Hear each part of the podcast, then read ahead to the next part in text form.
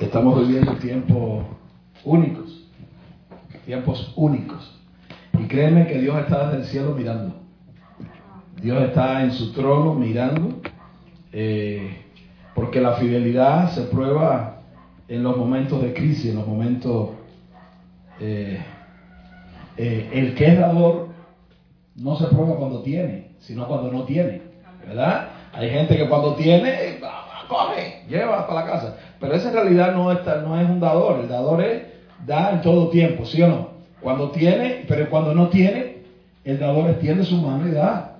Y la fe es igual, el hombre y la mujer de fe no son los que creen en cualquier, creen en todo tiempo, ¿verdad? Y en los momentos difíciles es donde se prueba la obediencia. La obediencia se prueba cuando, cuando todo eh, nos es ganancia, cuando desobedecer nos es ganancia. A ver si me está entendiendo. Cuando desobedecer es ganancia. Gano si desobedezco, pierdo si obedezco. Si se fija, Daniel allá le dijeron, si tú no adoras la estatua, te echamos el horno de fuego. ¿Cuál era la ganancia? Si ellos miraban, ellos decían, bueno, el horno de fuego voy a perder. Mejor adoro. No. Ellos dijeron, échame el horno de fuego. ¿Verdad? Porque la obediencia se prueba cuando desobedecer es ganancia, es ventajoso. Y en estos tiempos, eh, las personas tienen temor y se quedan en la casa, pero sin embargo van al consultorio, van a la farmacia, eh, van a la tienda a comprar detergente, van a la bodega, ¿verdad? A comprar el picadillo que digo, no corriendo, voy corriendo, pero Dios está mirando la fe de cada uno. Está mirando la gente que dice, sí, yo no voy a dejar de ir a la bodega, yo no voy a dejar de ir a la farmacia, pero mucho menos voy a dejar de ir a la casa de Dios a adorarle. De un aplauso al Señor. Él sea la gloria y la honra, alabado sea Dios. Y hemos estado compartiendo eh, sobre el propósito de Dios. Y, si usted no ha escuchado estas enseñanzas, están en la, en la red de la iglesia, la, están sobre el propósito de Dios. Es bueno eh, y para mí es eh, imprescindible eh, entender esto. Y lo estamos viendo desde, desde las dos ciudades. ¿Cuáles son las dos ciudades que hemos estado compartiendo?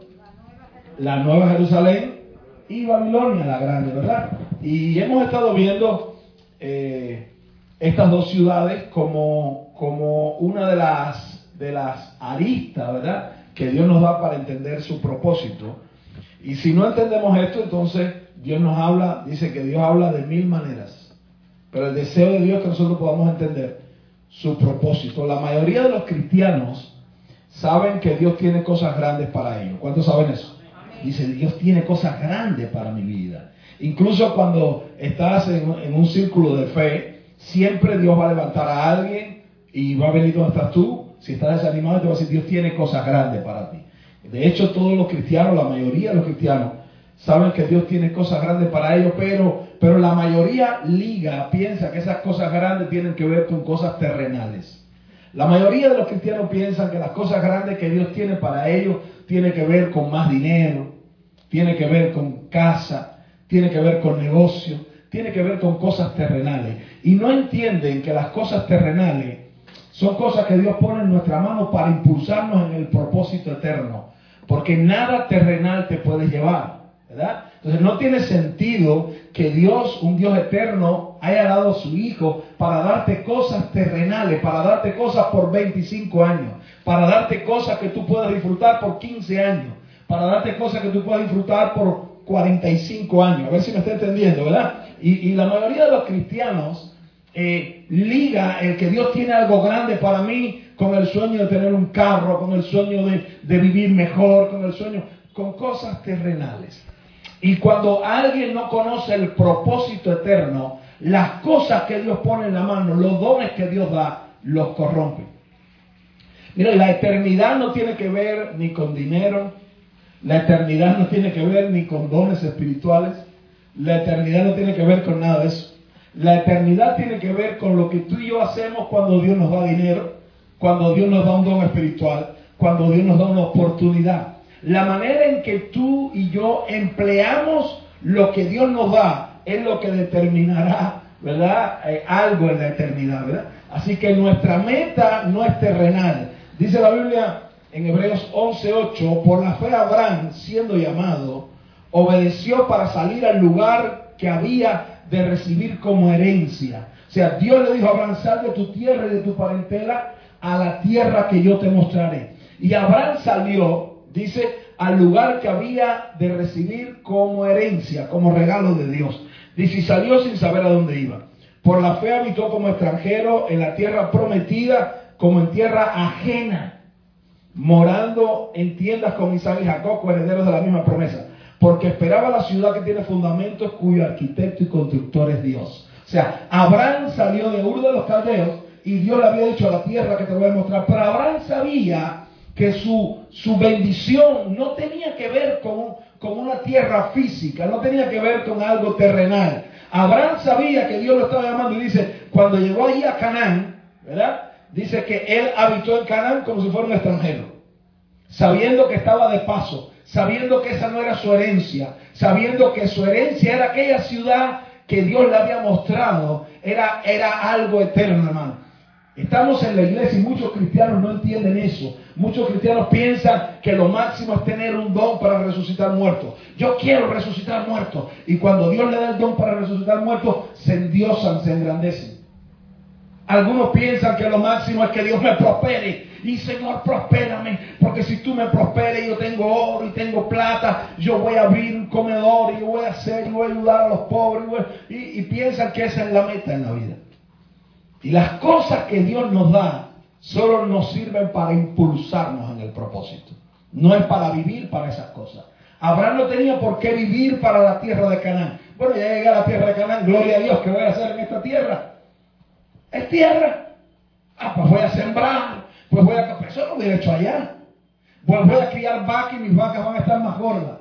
Imagínate Abraham viviendo para eso. Pero Abraham decía, yo sé que Dios me llamó para entregarme algo, pero Él tiene algo mucho más grande que esto. Esto tan solamente es algo que Él pone en mi mano para impulsarme en el propósito. Entonces muchos cristianos se corrompen, corrompen su vida porque no tienen espíritu de revelación y de sabiduría. Ellos no conocen el proyecto, ellos no conocen el plan de Dios, ellos no saben esas cosas. Abraham no fue más grande cuando comió del, fruto. La serpiente le dijo, el día que comas este fruto serás como Dios sabiendo el bien y el mal. ¿Abraham fue más grande? No fue más grande. Eh, Adán no fue más grande, ¿verdad? Entonces, a veces nosotros creemos que persiguiendo las cosas temporales y alcanzando las cosas temporales estamos avanzando en el propósito y muchas veces no es así. Muchas veces, ¿sabes? Tenemos cosas temporales, pero estamos lejos del propósito. ¿Verdad? Y por eso es importante eh, entender el propósito. Abraham nunca abrazó lo terrenal, nunca. Lo terrenal no es para abrazarlo. Abraham incluso Dios le dio un hijo. Y Dios le dijo, Abraham, sacrifícame a tu hijo. Imagínate, ¿qué valía más? ¿Todas las vacas de Abraham o su hijo? ¿Qué valía más para Abraham? Su hijo valía más. ¿Toda la riqueza de Abraham o su hijo?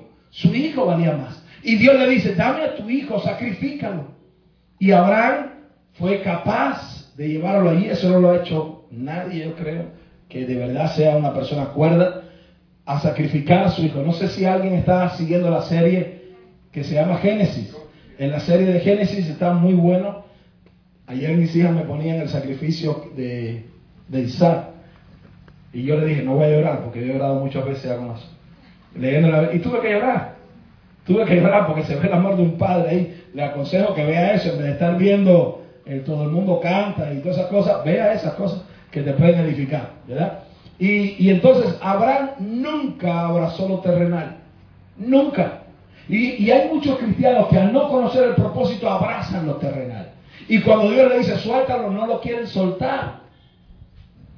Y ahí ya comienza a convertirse en un problema. Llegó aquel hombre rico, joven, y se arrodilló delante de Jesús, delante de todo el mundo, y le dijo, maestro, ¿qué tengo que hacer para ser salvo? Jesús le dijo, ya, solo una cosa te falta, ve y vende todo lo que tienes, dáselo a los pobres y sígueme. Y el hombre dijo, ¿qué va? Yo no puedo seguirte a ti, yo no puedo, yo no puedo soltar lo terrenal en mi vida.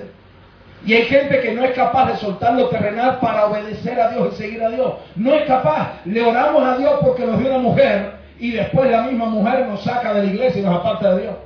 Le oramos a Dios para que le dé un marido después el mismo marido nos saca de la iglesia y nos aparta de Dios. Le oramos a Dios por un ministerio, Señor, dame un ministerio, levántame. Y después que estamos en el ministerio, dejamos de oír a Dios y usamos el ministerio como plataforma para engrandecernos nosotros mismos. A ver si me entienden. Este es el problema del hombre. El problema del hombre es que ignora el propósito. Ignora para qué Dios lo hizo. Y estamos eh, compartiendo sobre esto y me parece muy importante eh, entender estas cosas. Bendito sea el Señor. Dice, Pablo decía, no que lo haya alcanzado ya, ni que ya sea perfecto, sino que prosigo por ver si logro agarrar aquello para lo cual yo fui agarrado por Cristo. ¿Verdad? Ven acá, Eli. Sí, ven acá. Dice, dice Pablo, Cristo me agarró, Cristo me agarró a mí. ¿Verdad? Para algo, Cristo me salvó a mí para algo. Y dice él, yo me olvido lo que queda atrás y trato de agarrar aquellas cosas para las cuales Cristo me agarró. A ver si me está entendiendo. O sea, Jesús le dijo a Pablo, mira, hay una mejor vida que ser grande, que ser un líder grande, que ser alguien poderoso, que ser alguien temido, que ser alguien respetado, que ser alguien próspero. Yo quiero llevarte a eso grande que hay. Vamos conmigo. Y Pablo decía, yo me olvido de lo que queda atrás y me extiendo hacia adelante para ver si yo logro agarrar aquello para lo cual Cristo me salvó. ¿Me está entendiendo? Entonces, gracias. La bendición, la bendición está delante. Es lo que Dios tiene para ti y para mí. Aquí en la tierra hay una, una manifestación visible del favor de Dios, de la bendición de Dios. Pero eso solo es para impulsarte en el camino. Yo aprendí hace mucho tiempo que yo no vivo para trabajar, yo vivo para Jesucristo. El trabajo me ayuda a vivir para Jesucristo. Yo no vivo para los negocios.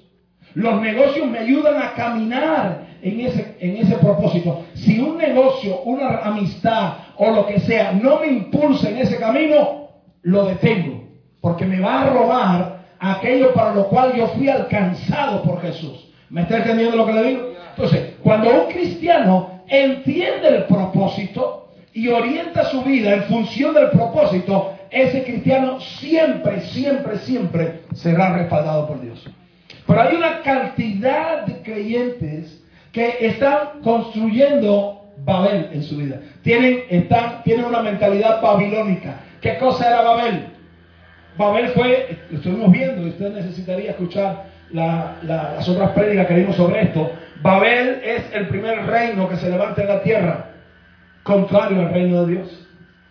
Babel, ¿qué quería? Hacer un proyecto grande para hacerse un nombre. La mayoría de los hombres, incluso cristianos, le oran a Dios para ser grandes. Un gran negocio, una gran casa, una gran manera de vivir, un gran ministerio, un gran don. ¿Para qué? Para exaltarse a sí mismos. Entonces cuando llega el momento en que Dios le llama y le dice, deja todo el don ese que tiene, deja el ministerio, deja eso, suelta aquello, no lo quieren soltar.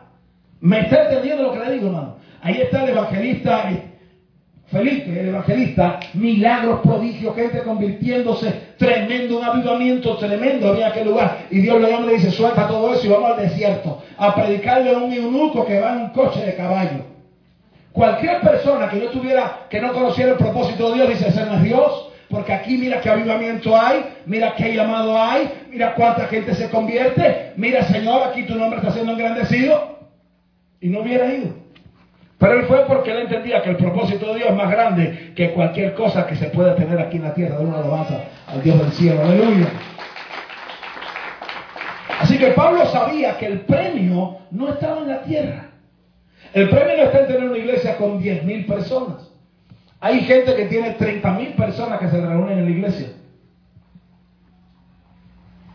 ¿Cuántos se reúnen en un estadio de fútbol a ver un juego de fútbol? ¿Cuántos? Entonces, ¿qué grandeza es tener una iglesia con 30.000 personas? Cuando en un estadio de fútbol van a ver a Cristiano Ronaldo, ¿cuántos? 80.000 90 mil personas, cada vez que va Cristiano Ronaldo, ellos van. ¿De qué estamos hablando?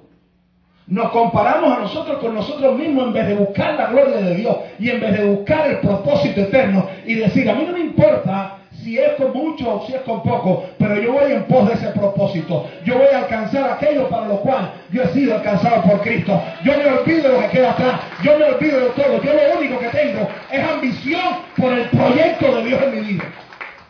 Bendito sea el Señor, ¿verdad? Así que Pablo sabía que el premio no estaba en nada temporal ni en nada terrenal en la tierra. Él había sido alcanzado para un propósito eterno. Y es diferente mirar la vida desde este punto de vista. Es diferente. El cristianismo es diferente. Cuando tú entiendes el propósito, tú no compites con nadie. Cuando tú entiendes el propósito, tú no quieres, tú no quieres otra cosa que cumplir el propósito de Dios. Y tú puedes alcanzar el propósito de Dios barriendo la iglesia. Y puedes alcanzar el propósito de Dios dando agua. Y puedes alcanzar el propósito de Dios diciendo Dios te bendiga. Y puedes alcanzar el propósito de Dios siendo pastor, siendo apóstol, siendo evangelista. Lo importante es que lo que Dios te dio te va a impulsar en ese propósito. Tú no vives para lo que Dios te dio, tú vives para el propósito de Dios. Solo los que han visto el propósito son capaces de olvidar lo que queda atrás. Ahí hay cristianos que están pensando en lo que queda atrás, lo que me hicieron o no me hicieron, y ahí están amargados en la vida, corriendo, mirando atrás. E, ellos no pueden, no pueden ir adelante. Ellos no pueden avanzar. ¿Quién puede correr mirando atrás? No se puede. Entonces, si algo ocurrió en tu pasado, deja el pasado atrás porque eso te estorbará para ir adelante al premio. Dios tiene un premio para ti y está adelante. Y no es algo que se pueda corromper, no es algo que se pueda oxidar, no es algo que te lo puedan robar. Dice la Biblia, es inmarcesible, incorruptible, es eterno. Es lo que Dios tiene para cada uno de nosotros. Es su proyecto y es su propósito. Más grande que cualquier otro proyecto o propósito en la vida. Más grande. Y Abraham salió, dice, porque vio aquella ciudad que Dios estaba edificando. Y nosotros hemos estado viendo cómo estas dos ciudades son ciudades proféticas. Son ciudades que la Biblia los pinta como, Dios los pone como ciudades para que entendamos que no se hacen solas. Una ciudad no se hace sola. Una ciudad se hace bloque a bloque, ¿sí o no? Y Pedro dice, nosotros como piedras que vivas, como piedras vivas, seamos edificados como sacerdocio santo, como casa, como templo de Dios.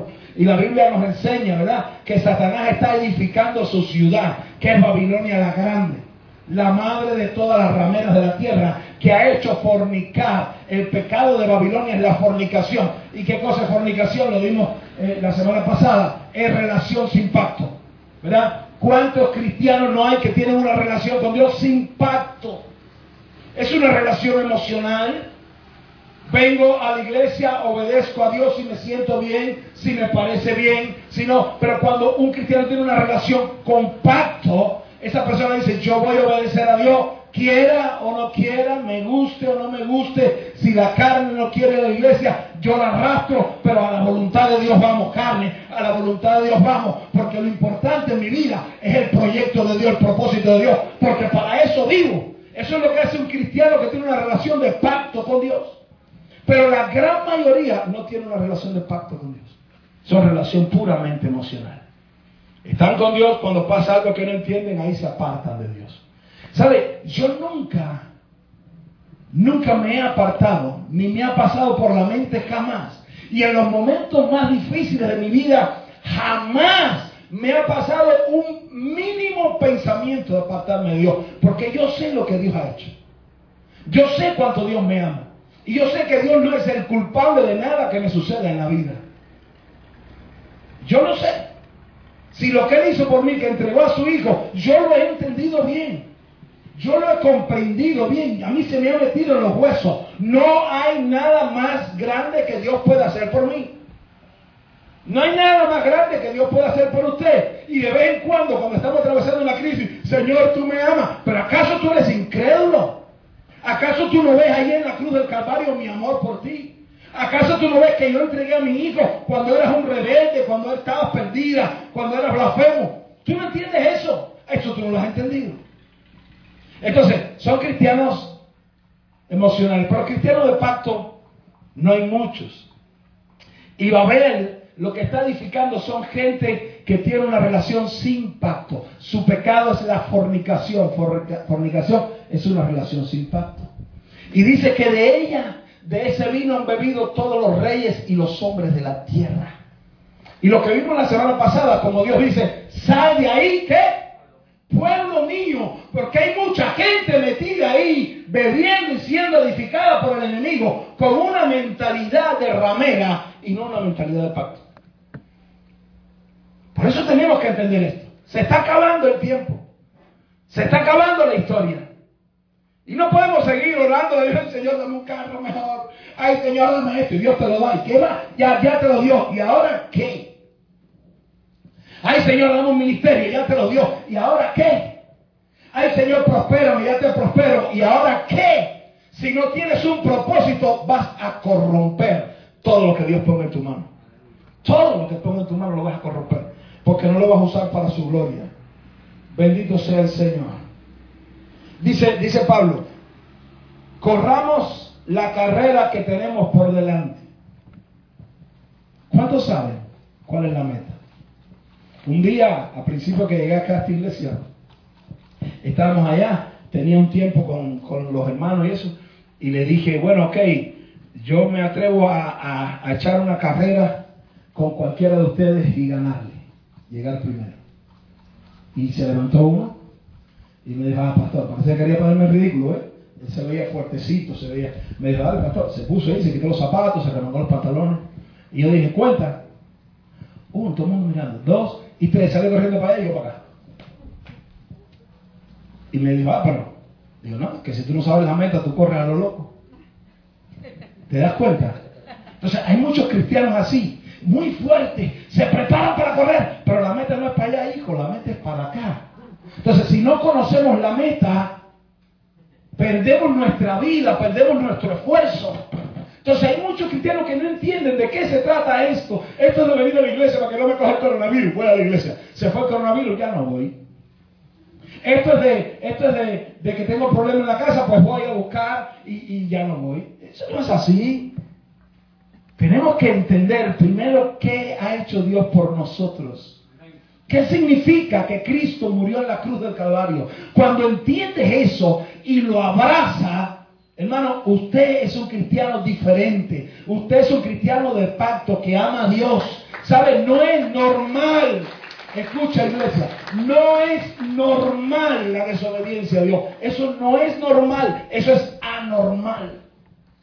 El cristianismo normal es el que obedece a Dios.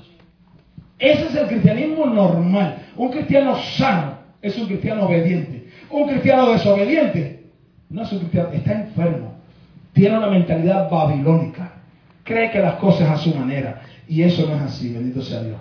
Dice, corramos con paciencia la carrera que tenemos por delante, puesto los ojos a Jesús, autor y consumador de la fe, el cual, mira a Jesucristo, por el gozo puesto delante, sufrió la cruz, menospreciando propio y se sentó a la diestra de Dios. Tú sabes que cuando Jesús vino a la tierra, la gente dice, no, él vino a salvar a los pecadores, dice la Biblia también.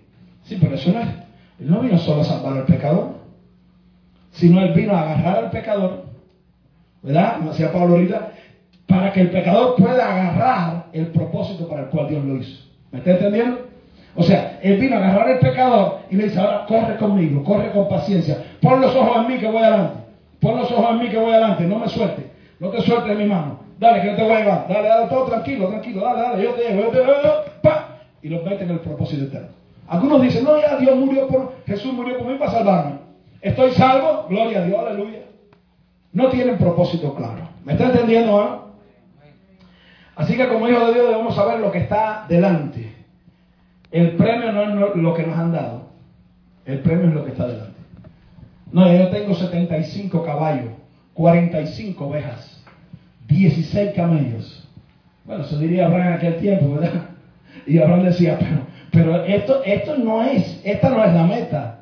La meta no es prosperidad económica. No, ya tengo un ministerio. La meta no es ministerio. Ya yo tengo un don que resucito muerto. No hay una funeraria por la que pase que no se levanten los muertos. La meta no es tener un don que resucita muerto. La meta es más grande que eso.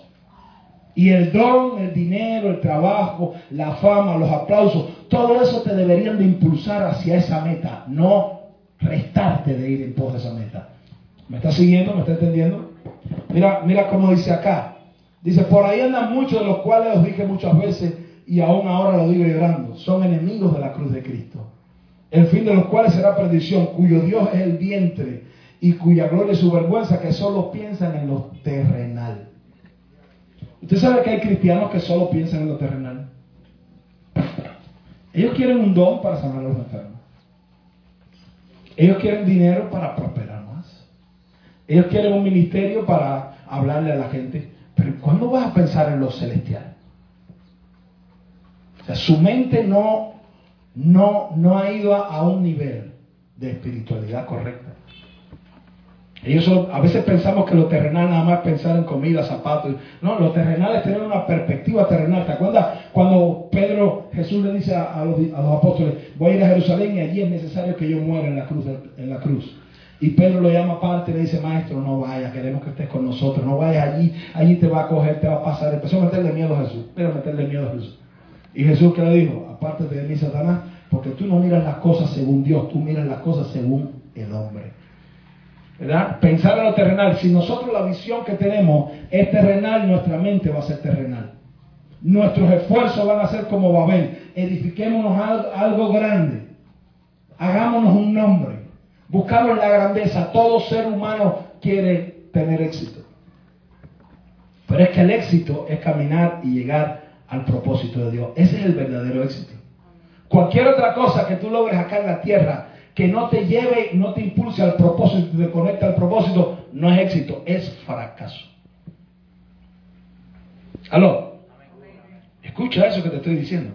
Cualquier cosa en la tierra que no te conecte con el propósito es fracaso. No importa si hay mucho dinero, no importa si hay dones tremendos. En aquel día dice el Señor, le diré apartado de mí, de matar, nunca os conocí. Señor, en tu nombre echamos fuera demonios, sanamos enfermos, hicimos muchas cosas. Nunca te conocí, tú corriste tu carrera, tú corriste tu meta, tú hiciste con los dones que yo te di lo que tú quisiste hacer. Tú no te conectaste al propósito divino. Por eso estamos compartiendo esta serie y yo considero que esto es muy importante, ¿verdad? Así que Babilonia la Grande y la Nueva Jerusalén. Babilonia está siendo edificada con piedras muertas. La Nueva Jerusalén está siendo edificada con piedras vivas. ¿Cuál es la diferencia entre una piedra muerta y una piedra viva? La piedra viva tiene a Cristo dentro, es una persona que tiene a Jesucristo dentro. Y la persona, y, una piedra muerta es una persona que no tiene a Jesucristo dentro. Entonces Satanás está edificando su sistema, su ciudad, su estructura con gente que no tiene a Jesucristo dentro. Y Dios está edificando su ciudad, su estructura, con gente que tiene a Cristo dentro. Pero esa gente que tiene a Cristo dentro son piedras vivas, que como vimos la semana pasada, necesitan ser cortadas, necesitan ser perfiladas. Poco a poco Dios va trabajando con tu vida para encajarte en esa estructura, en ese edificio que Dios está levantando, ¿verdad? Babilonia la Grande, el arquitecto y constructor, ¿quién es? Satanás. La Nueva Jerusalén, el arquitecto y constructor, ¿quién es? Dios. Babilonia la Grande se funda sobre la rebeldía a Dios y a su palabra. La Nueva Jerusalén se forma sobre la obediencia a Dios y su palabra. Babilonia la Grande, el yo es el centro. Todo para mí, la bendición, bendíceme. Levántame, úsame, Señor. Úsame con poder, Señor. Y si no es con poder, no me use. Hay gente que ahora así. Señor, úsame. Si me vas a usar, úsame con poder. Y si no me va a usar con poder, no me use. ¿Para quién? Pero entonces, ¿qué tú quieres? ¿Sigue siendo el centro? Señor, úsame. Ahí estaba diciéndole el Nasobuco. El Nasobuco estaba diciendo, Dios, estoy cansado ya. Todo lo único que recibo es por la mañana hasta por la noche es el mal aliento de los hombres. Y el papel sanitario le dijo, ¿quieres cambiar?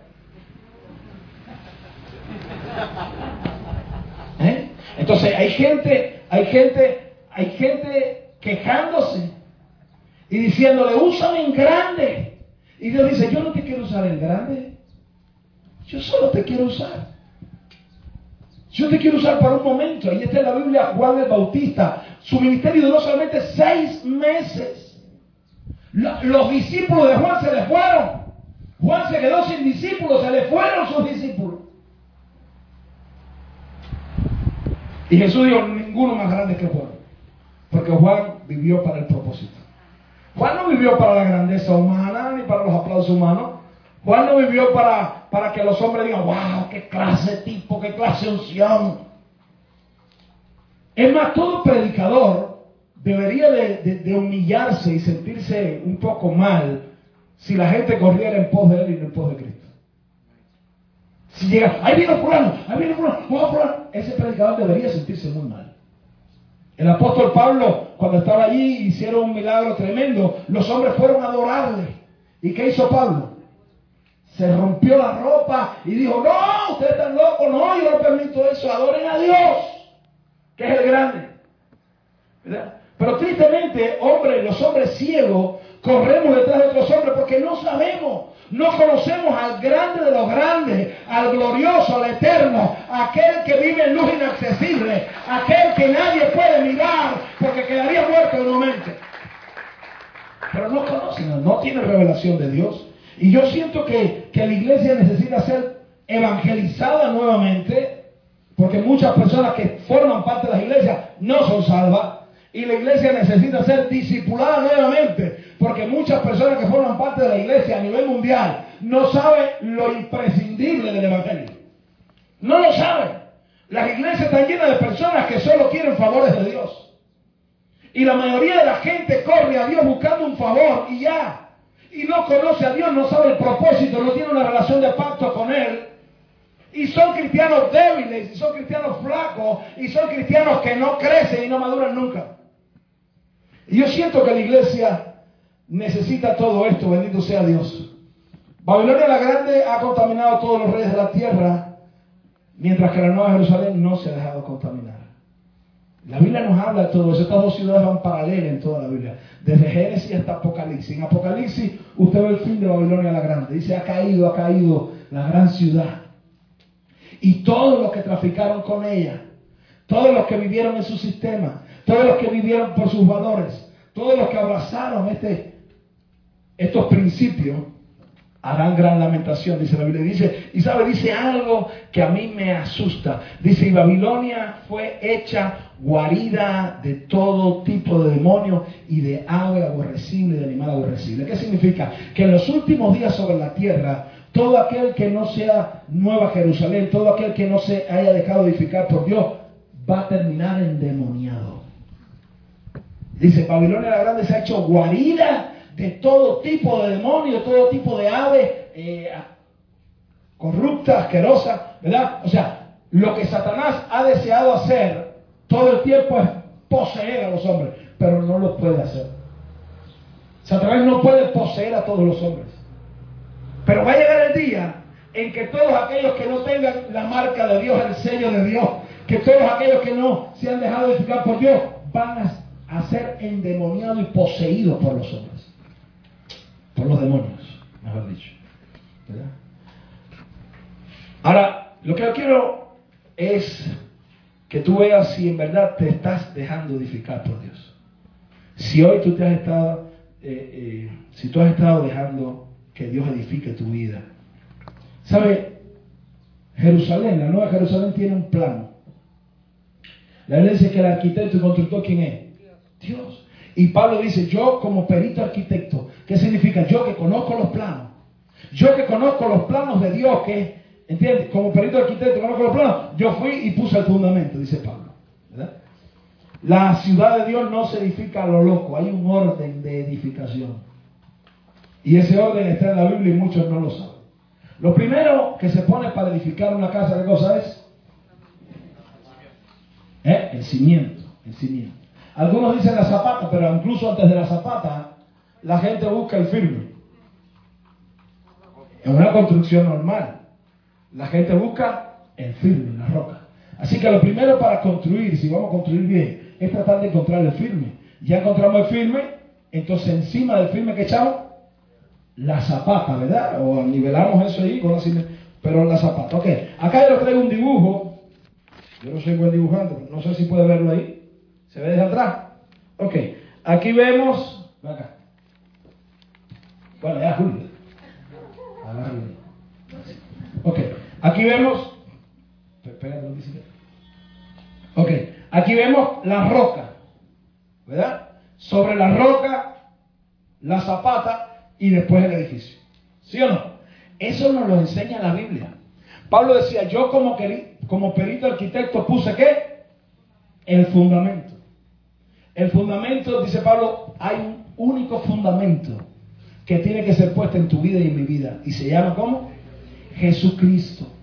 Dice, si alguno sobreedificare, o sea, por encima del fundamento, si alguno sobreedificare con heno, heno es hierba, hojarasca, madera, o plata, oro, piedra preciosa. Dice, la obra que cada uno edificó, el fuego la probará. Si es heno, ¿qué pasa? Si es hojarasca, si es piedra preciosa, piedra preciosa. Si es oro, la impureza se va, pero eso se pone más puro cada vez. O sea, ¿sabe? Esto, esta es la vida cristiana. Esa es la vida, eso es lo que Dios está haciendo. Dios quiere, dijimos la semana pasada, Dios quiere habitar, siempre quiso habitar con quién? Con el hombre. Dios en el huerto de Edén, ¿qué hacía? Se paseaba allí con Adán. En el desierto, como dice que dijo, hagamos un tabernáculo. ¿Y qué hizo la gloria de Dios? Habitó en medio de ellos. ¿verdad? Ahora Jesucristo muere en la cruz del Calvario, sube a los cielos. ¿Y qué hace Dios? ¿Vino a vivir dónde? Dentro de nosotros. O sea, Dios siempre ha querido. Ahora cuando nosotros partamos, ¿dónde vamos a estar? Con Él. Y estuvimos viendo la semana pasada que la nueva Jerusalén tiene dentro a Dios, está formada de qué? De ladrillos, ¿verdad? Lo vimos la semana. Y esos ladrillos, piedras vivas, ¿quiénes son? Ok, si usted, no sé si lo puede ver ahí, pero este edificio que está acá tiene dentro la gloria de Dios. Y está formado por una pila de punticos, que es usted y yo y todos los millones de cristianos que hemos creído a lo largo de la historia. Eso, esos punticos forman los ladrillos de esta estructura. O sea, esta es la manera gráfica de demostrarte la, el propósito de Dios. Dios quiere hacer de ti su habitación. Dios quiere hacer de usted y de mí su templo, donde Él va a habitar a plenitud en gloria. Dice que cuando Adán caminaba en la tierra, que estaba desnudo, los animales no lo atacaban, porque Él fue hecho a imagen y semejanza de Dios. O sea, Él reflejaba a Dios. Cuando los animales lo veían, al que veían era Dios. Adán y Eva eran un reflejo nítido, claro de Dios. Y en la eternidad, cada uno de nosotros va a reflejar a Dios 100%. Bueno, cada uno de los que se dejen transformar. A ver si me está entendiendo. ¿Verdad? Ok, entonces, pero mira, eso, eso y esto es lo mismo. Eso y esto es lo mismo. Este, este es usted. Y usted lleva adentro, ¿qué? La gloria de Dios, en un nivel minúsculo. Porque la Biblia dice que el Espíritu Santo nos, ha dado las arras de nuestro espíritu, o sea, el pago anticipado. El Espíritu Santo, el Espíritu Santo no es todo el proyecto de Dios para ti. El proyecto de Dios para ti es que el Espíritu, el Padre y el Hijo habiten dentro. ¿Verdad? La gloria de Dios está en el libro de Juan, el Evangelio de Juan. Ahora, Él te dio el Espíritu Santo, eso es gloria de Dios. Pero tú tienes que estar sobre qué? Sobre la roca. Y hay, algo más. ¿Verdad? Los rudimentos. Ahora, un cristiano normal, un cristiano normal es así. Está sobre Jesucristo y los rudimentos. Y sobre eso edifica su vida. Si tú y yo no entendemos esto, jamás maduraremos. Yo te puedo dar todos los libros que yo tengo. Yo te puedo dar toda la información que yo tengo. Usted lo lee, usted no va a recibir lo que recibe. Usted va a recibir según tu tamaño espiritual. Tú le das un libro de leyes a un niño y ¿qué podrá entender? Usted se lo da a un abogado y ¿qué entiende? ¿Verdad? eso es normal, eso es ley de la vida. Las cosas espirituales, la revelación, está en función de tu madurez, de tu crecimiento interior. Cuando tú eres alguien que ha crecido interiormente, usted lee la Biblia usted lo mismo que ha leído diez veces, usted lo vuelve a leer. Pero ahora tú creciste y Dios te habla y dices, wow, qué tremendo. Por eso la Biblia dice, la leche es para los niños. La vianda, el alimento sólido, es para los que han alcanzado madurez. ¿Está entendiendo? Porque hay gente que dice, pastor, yo leo, leo, no entiendo nada. Porque no lees lo suficiente. Sigue leyendo. Ay, pastor, entendía algún granito de maíz en medio de, un campo de hierba. Ese, cómete ese granito. Creciste un poquito. Mañana te encuentras tres granitos. Pastor, me encontré tres granitos en medio del campo. Cómete esos tres granitos. Tic, tac, tac. Y creciste un poquito. Y pasado te encuentras medio saco de arroz. Cómete ese medio saco de arroz y creciste. Donde quiera que caminas, pastor, como hay comida aquí en este campo, como hay comida. Así mismo con la Biblia. En la medida que tú estás leyendo y algo Dios te lo habla, cómetelo. Y eso te lleva a crecer. Y, mañana cómetelo, eso te lleva a crecer. Y cuando pase el tiempo, tú vas a ver que nada más que abres la Biblia, hay comida, hay alimento, hay comida, hay alimento. Ese hombre interior está creciendo, está fortaleciendo. Pero ocurre algo. Dios como perito arquitecto viene a examinar tu vida. Y cuando Dios examina tu vida, si no está el fundamento puesto y no está el ordenamiento puesto, usted jamás crecerá. No crece, usted no madura. Y es muy importante madurar, es muy importante crecer. ¿Por qué? Porque Dios no pone herencia en personas inmaduras. Personas inmaduras, Dios tiene planes con ellos, Dios tiene asuntos para ellos, pero Dios no se lo puede depositar porque ellos no lo valoran.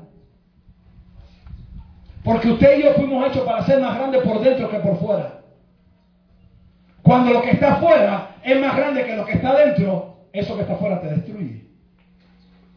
Por eso es que los hombres espirituales son dadores. Y los hombres espirituales no se aferran a la riqueza. Y los hombres espirituales no se aferran a nada porque ellos son más ricos por dentro que por fuera. Ellos son más grandes por dentro que por fuera. Por eso nadie puede hundirlo. Por eso nadie puede apagarlo. Porque le pueden quitar todo. Pero ellos siguen siendo más grandes por dentro que por fuera. Alabado sea Dios. Pero hay gente que por dentro son tan chiquiticos que si le quitan algo de afuera ahí se destruyen. Si lo ofenden se destruyen. Por eso es tan importante. La gente a veces pasa 20 años en la iglesia, no madura, no crece, porque no se han preocupado por esto. Mira lo que dice la Biblia. La Biblia dice, un único fundamento que tiene que ser puesto. ¿Quién es? Cristo. Diga Cristo. Y para eso hay ocho enseñanzas básicas. Si tú quieres saber si tienes el fundamento puesto, hay ocho enseñanzas básicas. La preexistencia de Cristo. Tú tienes que saber eso la encarnación y su nacimiento virginal. ¿Por qué Jesús? ¿Cómo el verbo se hizo carne? ¿Existió Jesús siempre? Tienes que saber eso. ¿Por qué se hizo carne? ¿Por qué nació de una mujer, de una virgen? Su ministerio terrenal, lo que hizo Jesús. ¿Por qué lo hizo? ¿Por su poder? ¿Por qué oraba a Dios y él era Dios? ¿Qué dicen los milagros de él? Luego su muerte en la cruz. ¿Por qué tenía que morir en la cruz? ¿Qué significa que murió en la cruz? Luego su sepultura. ¿Qué pasó cuando lo sepultaron? ¿Cuántos días estuvo? ¿Qué pasó en esos días? Luego su resurrección. ¿Por qué resucitó? ¿Qué significa su resurrección? Luego su ascensión a los cielos. ¿Qué está haciendo Jesús ahora? Y luego su segunda venida. Cuando tú tienes esas ocho cosas, tú tienes el fundamento puesto en tu vida. Si tú no tienes esas ocho cosas, usted no tiene ni tan siquiera el fundamento puesto. Y cuando no tienes el fundamento puesto, te pasa entonces lo que dijo Jesús. Os compararé a un hombre necio que edificó su casa sobre la arena. Y dice que vino, ¿verdad? El río con ímpetu y golpeó contra esa casa. ¿Y qué hizo? Como que estaba sobre la arena, cayó. ¿Por qué tantos cristianos caen y se apartan? Porque su vida no está sobre la roca. Porque ellos no tienen una revelación de Jesucristo en su vida. Ellos no conocen a Dios. Y como no conocen a Dios, no conocen el poder de Dios. Y como no conocen el poder de Dios, no puede tener esperanza en medio de la adversidad. Por eso se necesita el fundamento. Y Pablo decía, yo como perito arquitecto lo único que yo hice fue poner fundamento. Porque dice, si la obra de cada uno se prueba con fuego, tú vas a ser salvo por el fundamento. Hay gente que lleva 20 años en la iglesia. Ellos, tú le hablas de la preexistencia de Cristo y dices, ¿de qué me habla el pastor? Tú le hablas del nacimiento virginal, ¿por qué tuvo Jesús que hacerse carne? ¿Por qué? Ellos no saben. Tú le hablas de su ministerio terrenal, ellos saben que Jesús sanaba a los enfermos, calmaba las tempestades, pero ellos no saben de dónde salió el poder. Ellos no saben por qué Jesús oraba. Ellos no saben. Tú le hablas de su muerte, ellos no saben por qué era necesaria su muerte. No pueden hablar de eso. No, sé, no pueden hablar de que pueden hablar de Jesús genéricamente, pero no tienen esa revelación. Por eso es que su vida se tambalea cada vez que sopla un vientecito. A ver si me está entendiendo. A lo mejor tú dices, estoy perdido. Qué bueno, ojalá. Y esta enseñanza sirva para, para tú decir, wow, estoy perdido. ¿Por qué? Porque hay gente que sabe mucho de diezmos. Hay gente que está escapada en el techo, tiene el mejor techo del mundo. ¿Sabe? Y, en los focos, y en la pinturita de las ventanas. Pastor, yo tengo la mejor pintura de ventanas en mi casa. Tengo el mejor techo, pero no tienes casa. Saben del diezmo, saben de la opción, saben del fuego, saben de profecía, saben de muchas cosas. Pero lo importante primero que Dios tiene en la Biblia, que debe ser puesto en nosotros, ¿qué cosa es? Fundamento. Jesucristo. Y dice, ¿sabe? El hombre prudente es el que cavó y ahondó y puso su casa sobre la roca. Significa que poner el fundamento lleva tiempo. Cuando yo entendí eso, yo dije, yo voy a empezar de cero. Yo voy a estudiar quién es Jesucristo. Voy a estudiar las profecías que había sobre él. Voy a estudiar porque dice en el principio era el verbo y el verbo era con Dios y el verbo era Dios. Pues yo quiero conocer el verbo antes que se hiciera carne. Yo quiero saber de esto. Y empecé a estudiar la Biblia por mínimo. Y dije, ya entiendo. Ahora el verbo se hizo carne. ¿Por qué se hizo carne? ¿Por qué no podía Dios salvar al hombre decirle, ya eres algo, quita el pecado, acaba con todo eso? O sea, emplear tiempo en esto es imprescindible. Por eso mucha gente no puede crecer, porque cuando Dios le examina dice, no tiene el fundamento bien puesto y los rudimentos mucho menos no puede crecer. Y eso lo dice el libro de Hebreo. Pero muchos cristianos no tienen eso.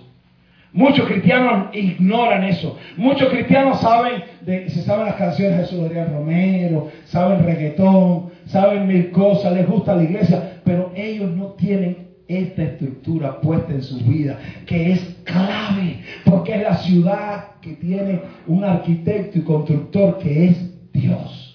Y cuando Dios edifica, edifica según sus planos. Y en el plano de Dios, dice, lo primero que yo tengo interés en poner en ti es esto.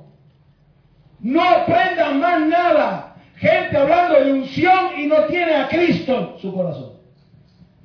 Gente hablando de dones espirituales, echar fuera demonios y no tiene la revelación de Jesucristo, muchachos. Cuando tú estás usando los dones de Dios, sin tener esa revelación te corrompen.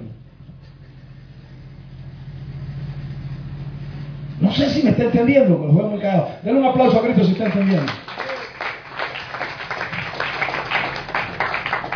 Mira lo que dice la Biblia, porque nosotros somos colaboradores de Dios y ustedes son edificio de Dios. Conforme a la gracia de Dios que me ha sido dada, yo como perito arquitecto puse el fundamento. Puse el fundamento, otro edifica encima. Pero cada uno mire cómo sobre edifica. Es lo que decía Pablo, ¿verdad? Ahora, mira, mira lo que dice Hebreo. Dice, porque debiendo ser ya maestros, después de tanto tiempo. O sea, Dios, lo normal, lo normal es que Dios espera que usted pueda enseñar a otro. Eso es lo normal. Lo normal no es que usted esté siempre recibiendo papita. Imagínate que tú todavía con 40 años te haya quedado purecito. Abre la boquita, el avioncito. Dale ahora. No, ¿qué, ¿Qué te dice a ti una persona que tiene 23 años y todavía hay que hacer el avioncito? ¿Qué te dice de esa persona? ¿Eh? Creció el cuerpo, pero su mente está, ¿verdad? No ha crecido. Y hay cristianos que no pueden darle papita a otro porque hay que darle papita todavía. A ver si me está entendiendo. ¿Verdad? O sea, Dios no tiene una iglesia para crecer. Dios no tiene aquí para, para, para tener revelación. Dios no tiene aquí para ser parte de solución. Dios no tiene aquí para cuando nosotros crezcamos, coger a otro y decirle, papi, tú lo que necesitas, lo mismo que hicieron conmigo, ta, ta, ta, y ese creció también y dice, no, pero dale, hazlo con otro. Nunca vamos a ganar el mundo si la obra de Dios reposa en el que está aquí. No es posible, no se gana. Jesús le mandó a la iglesia, a toda la iglesia, ves y haz discípulos a todas las naciones. Un 80% de la iglesia no hace un discípulo. ¿Por qué? Porque no saben que le van a enseñar no tiene nada que enseñarle. Lo único que le puede decir es vamos a la iglesia. Bueno, y eso por lo menos algo. Pero dice Pablo, debiendo ser ya maestros, después de tanto tiempo, tenéis necesidad que se os vuelva a enseñar cuáles son los primeros rudimentos de la palabra de Dios.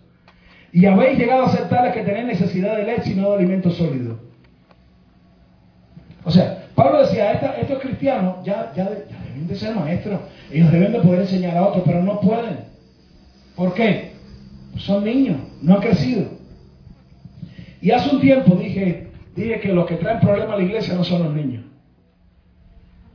son los enanos. Porque un enano es uno que después de tanto tiempo no crece. Es normal que un niño se haga caca y pipi. Es normal que un niño tropiece y se caiga. Es normal que un niño se hiera, se enoje. Eso es normal. Lo que no es normal que después de tanto tiempo sigan lo mismo, ¿sí o no? Pero tristemente, esa es la condición de mucha gente en la iglesia. Siguen, son enanos espirituales y causan problemas porque la cabeza la tienen de este tamaño, pero el corazón lo tienen así. Y al faltarle la revelación y tener tanta información, lo que tienen es confusión. Información sin revelación es igual a qué? A confusión. Lee el libro como un caballo, oye predica como un caballo, pero no ha crecido, no tiene revelación, confusión. Ese ahorita levanta una falsa doctrina. Yo lo he visto mucho, lleno de, de libros, lleno de conocimiento, pero sin madurez. Ahorita inventa algo. Ya ahorita se le ocurre, ahorita lo inventa. y eso, eso es así. Ahora, la Biblia, enseña, primero lo primero que, que, tiene que estar en nuestra vida, ¿qué cosa es? Una revelación de Jesucristo. Eso es lo primero. No pierdas tiempo estudiando otra cosa. No pierdas tiempo estudiando otra cosa. Estudia eso. Lo primero en mi vida tiene que ser Cristo. Cuando tú le preguntas a cualquier persona, ¿Jesús existió siempre? Te dicen que sí. Y ya tú sabes que esa persona carece de revelación. Porque el verbo existió siempre. Y cuando el verbo se hizo carne, le pusieron por nombre ¿cómo? Cuando el verbo se hizo carne, le pusieron por nombre ¿cómo? ¿Cómo le pusieron por nombre? Jesús. Entonces, Jesús no existió siempre. Jesús es el verbo hecho carne. Ah, pero la gente no sabe eso. Y la gente no entiende, aunque eso no es, no es muy importante, pero, pero la gente no entiende Mira, que el verbo, por eso cuando, por eso los testigos hijos van, dice, pero mira, Jesús es Jesús. Y Jesús dice, Padre, si él era Dios, ¿con quién hablaba? ¿Con él mismo hablaba solo? No pueden entenderlo. Porque no entienden que el verbo se hizo carne. Y el verbo eterno que estaba con el Padre, ante la fundación de todas las cosas, dice que el principio del verbo, el verbo era con Dios y el verbo era Dios. Este estaba en el principio con Dios. Todas las cosas por Él fueron hechas. Y sin Él nada de lo que ha sido hecho fue hecho. En Él estaba la vida, la luz. Y la luz era la vida de los hombres. Y el verbo se hizo carne y habitó entre nosotros y vimos su gloria, gloria como del unigénito de Dios, acabado de hermosura y de verdad. ¿Verdad? Cuando alguien entiende eso, puede decir, Jesús le daba al Padre, porque Él es el verbo hecho carne.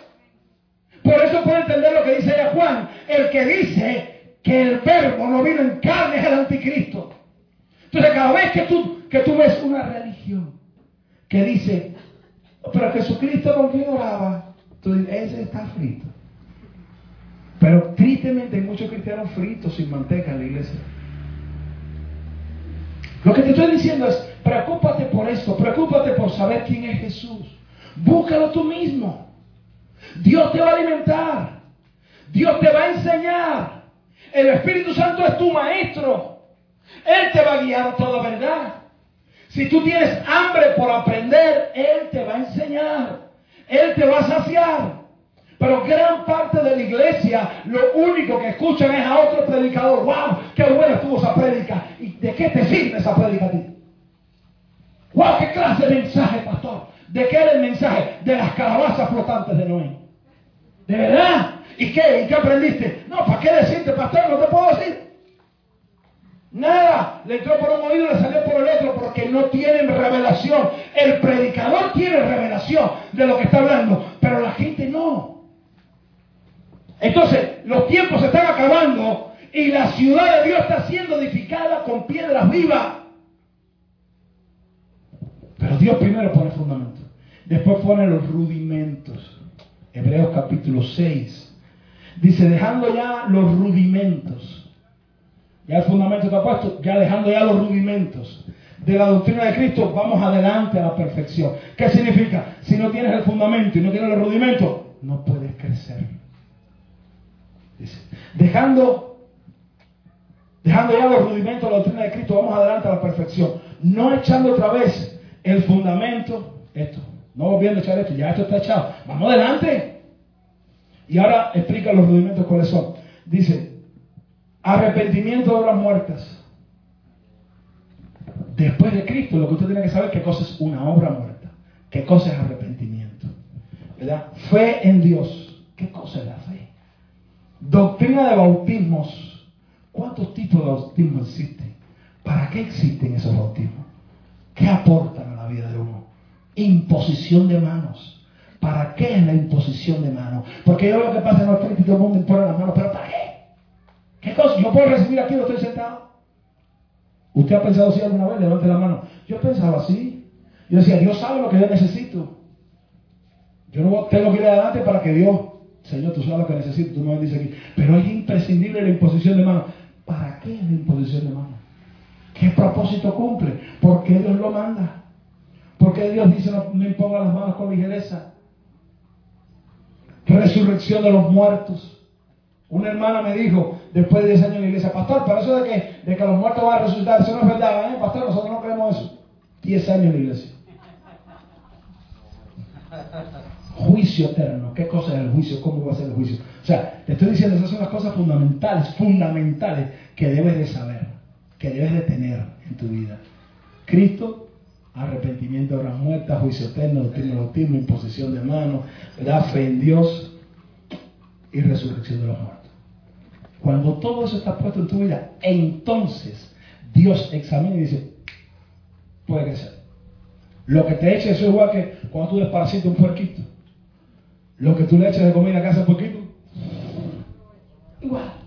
Hay cristianos que en 20 años, 20 años, no crecen, no crecen, no crecen, no crecen, no crecen. Y como pastor, tú los y dices, él no crece porque tiene un problema, no tiene fundamento ni tiene rudimento. No puede crecer. Tiene 20 años, ha pasado todos los cursos, ha estado en todas las campañas, todo el mundo le ha impuesto las manos, ha temblado de todas maneras, ha caído en todas las campañas, ha sido la unción de Dios, pero no puede crecer, porque cuando Dios lo examina, dice, mi hijo, te falta, tienes un problema de fundamento y la gloria que yo quiero poner en tu vida, no la puedes llevar con ese fundamento tan débil que tiene. ¿Me, me está entendiendo? Ok. Bueno, algunos sí, pero tú no. Los que entienden, digan amén. Gloria a Dios. ¿Verdad? Esto es largo, pero yo lo voy a dejar aquí. ¿Por qué es largo? Y lo voy a dejar diciendo estas palabras. No se preocupe tanto de saltar y de brincar. Yo salto y brinco más que tú. Y a veces está la alabanza y hay dos gente saltando y uno soy yo. ¿Usted no me ha visto? Yo creo saltar, yo creo brincar. Pero hay gente que salta y brinca y brinca y salta y salta. Preocúpese por esto. Esto es lo importante. Si brincas o no, no es importante. Si tiemblas o no, no es lo importante. Lo importante es que tengo el fundamento a Jesucristo y tengo esos rudimentos puestos en mi vida. Eso es lo importante, porque lo mejor es brincar de gozo cuando Dios te diga, buen siervo, entra en el gozo de tu Señor. Lo mejor dice que brincaremos como cabrito en la manada el día en que Dios nos lleva la herencia y diga, entra. Eso es lo mejor, bendito sea el Señor. Aleluya, las cosas verdaderamente importantes en nuestra vida. A esto yo le he dedicado mi vida, a estas dos cositas. Esto es lo que trato de enseñar a todos. Y trato, y trato, y sigo tratando. Y trato, y trato, y sigo tratando. Y hay gente que dice a mí, a mí me gustaría otra enseñanza más bonita. Perfecto. Perfecto. Pero yo sé que lo que tengo que poner en tu vida es el fundamento y estos rudimentos que están aquí. Y ahí tú me ves, esa es mi palabra. Ahí tú me ves. Y cada vez que tú escuchas la palabra, tú dices, tengo que arrepentirme, tengo que crecer, tengo que arrepentirme, tengo que crecer, tengo que crecer, tengo que arrepentirme, tengo que crecer. Porque esa es la asignación que Dios me dio. Dios no me llamó a entretenerte, Dios me llamó a edificarte. Dios no me llamó a darte un tubo fría. Dios me llamó a poner el fundamento. Eso cuesta, eso no es fácil, eso no es agradable, eso no es una cosa muy bonita, eso no es llamativo. ¿Quién quiere estar viendo una zanja y ahí después echando arriba y decir, eso no lo ve nadie? Eso no lo ve nadie, pero eso es lo más importante de la edificación. Lo más importante que yo puedo hacer contigo es poner a Cristo y poner el rudimento en tu vida. Es lo más importante. Pablo tan solo ponía a Cristo. Dice, yo le prediqué a Cristo y ya. No quise saber más nada. Porque Pablo decía, si yo les predico a Cristo, yo sé que son salvos. ¿Me está entendiendo? Ok, ponte de pie, vamos a dejarlo. Y den un aplauso a Julio antes. Dios te bendiga, Julio. Aleluya. Levanta tu mano al cielo, bendito sea el Señor. Bendito sea el Rey de Gloria. Dios está edificando su ciudad. Dios está edificando con piedras vivas. Tú y yo somos esas piedras vivas. Pero cada una de estas piedras tiene que tener, tiene que tener esa medida de Dios. Tiene que tener el fundamento que es Jesucristo. Tiene que tener esos rudimentos. Yo te animo a que tú tomes la Biblia y tú digas, Señor, yo me voy a proponer descubrir descubrir, aprender por mí mismo a Cristo. Yo no voy a proponer, yo no voy a tomar una actitud pasiva de dejar que me estén enseñando, sino que yo voy a, tomar una actitud, voy a tomar un lápiz, una libretica nueva, y voy a empezar a anotar todas las cosas que encuentre. Puede ser que te demores tres años en eso. A lo mejor te demoras un año. A lo mejor en un mes ya lo, lo logras. Pero hazlo tú. Procura tú que Dios ponga el fundamento en tu vida. Claro, eso, eso va a ser trabajoso. Porque te va a haber tentado a aprender, a aprender de, de las moscas de Egipto. Te va a haber tentado a aprender de los jardines colgantes de Babilonia. Pero no dejas que nada te distraiga. Enfócate en el fundamento. Enfócate en conocer a Jesús. Enfócate en conocer a Jesús. Un día Jesús le dijo a los discípulos, ¿quiénes dicen los hombres que soy yo? Le dijeron, unos dicen que tú eres Juan el Bautista, que murió y resucitó. Otros dicen que tú eres el profeta Elías. Y le dice a Pedro, Pedro, ¿para ti quién soy? Y Pedro dice, tú eres el Cristo, el Hijo del Dios viviente. Jesús dijo, eso no te reveló carne ni sangre, sino mi Padre que está en el cielo. Y le digo, ya no será más Simón, ahora te llamarás Pedro. Y sobre esta revelación yo edificaré mi iglesia. Jesús dijo, yo voy a edificar una iglesia que las puertas del Hades no prevalezcan contra ella. Yo quiero edificar una iglesia que no haya fuerza del infierno que pueda frenarla ni pueda detenerla. Yo quiero edificar una iglesia que no haya coronavirus ni noticia que pueda pararla y pueda atarla. Yo quiero edificar una iglesia fuerte, sólida, sobre la roca de quién es Jesús. Y tú y yo necesitamos esa revelación. Padre, en el nombre de Jesús te doy gracias. Gracias, Dios mío, por cada persona que está teniendo una revelación de Jesucristo. Te doy gracias por cada persona que está edificando su vida sobre esta revelación. Te doy gracias. Te pido, Señor, que tú hagas crecer a tu pueblo, que tú hagas crecer a tu iglesia, que tú abras los ojos de tus hijos. El tiempo se está acabando y tu obra se está terminando, pero aún hay ladrillos que necesitan ser colocados en su lugar. Y Dios espera que tú estés listo. Dios espera que cuando Él venga tú estés listo. Porque desde el tiempo del apóstol Pedro, dice, Dios no retarda su promesa, según algunos la tienen por tardanza, sino que es paciente para con nosotros la iglesia. No queriendo que ninguno perezca, sino que todos procedan al arrepentimiento. Padre, en el nombre de Jesús, edifica tu iglesia. Espíritu Santo, edifica tu iglesia. Edifica tu pueblo, edifica tus hijos.